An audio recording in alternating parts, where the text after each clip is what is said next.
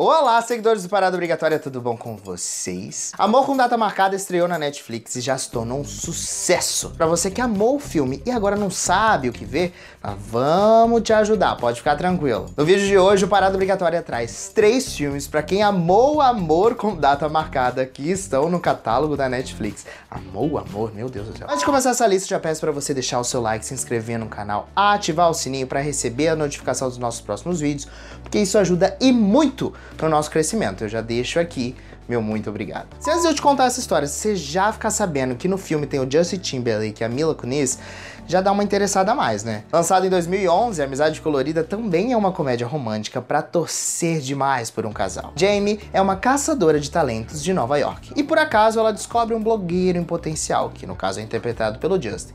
E aí ela consegue convencer ele a partir para Nova York. A amizade entre os dois cresce, mas cresce tanto ao ponto deles desabafarem sobre as suas carências sexuais que tanto os incomoda. Eles então decidem fazer um pacto, apenas sexo e nada de envolvimento pessoal. Mas claro que com o passar dos dias, o trato vai ficando cada vez mais complicado de ser cumprido. Quando lançado, o filme ficou bem nas bilheterias, conquistando o terceiro lugar. Ele perdeu só pro Capitão América, o primeiro, e o Harry Potter 8. Before we were sex without emotion, and now we're emotion without sex. Exactly. No! Gotta stop buying into this Hollywood cliche of true love. Shut up, Katherine Heigl. I think I messed it up. If you think that there's one chance that she's the one, you fix it. Do you want some motherly love advice? Not really. Oh, good, because I don't know how to do that. Já dizia o filósofo, né? Quem está amando não enche o saco.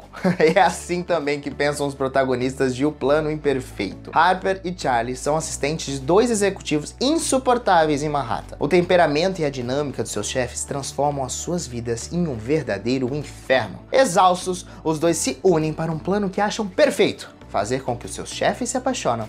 E assim, os dois ficam mais tranquilos em relação ao trabalho. É claro que você tem que lembrar que é uma comédia romântica, então o amor acaba atingindo e envolvendo muito mais gente aí do que o esperado. O filme é um original na Netflix de 2018.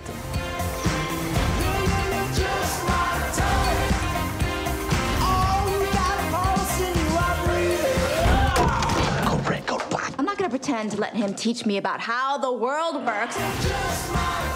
Save yourself. We're full on parent trapping. No, we're not. Okay, I think I've seen the Lindsay Lohan classic enough times to know that we're full on parent trapping hard. Às vezes o que falta pra você é encontrar o seu amor aí verdadeiro, é só você se mudar pro interior. Em Amor em Obras, Gabriela é uma jovem forte e independente, mas que na mesma semana acaba perdendo o emprego e o namorado. Por sorte, ela se inscreveu em um concurso e ganha uma pousada na Nova Zelândia. Olha só que simples, ela vai ter que tomar conta da, da pousada. Então ela deixa tudo pra trás e parte para esse novo desafio. Chegando lá, ela encontra o local abandonado e caindo aos pedaços. Mas ela tá disposta a dar a volta por cima, então ela contrata um empreiteiro local para consertar tudo. Já entendeu, né? Comédia romântica, casal, lógico que eles têm uma tretinha no começo, vão se envolvendo, e aí é claro que essa relação se evolui muito além do profissional. I'm guessing the universe has its own plans for things, eh? I like to imagine a fairy tale ending.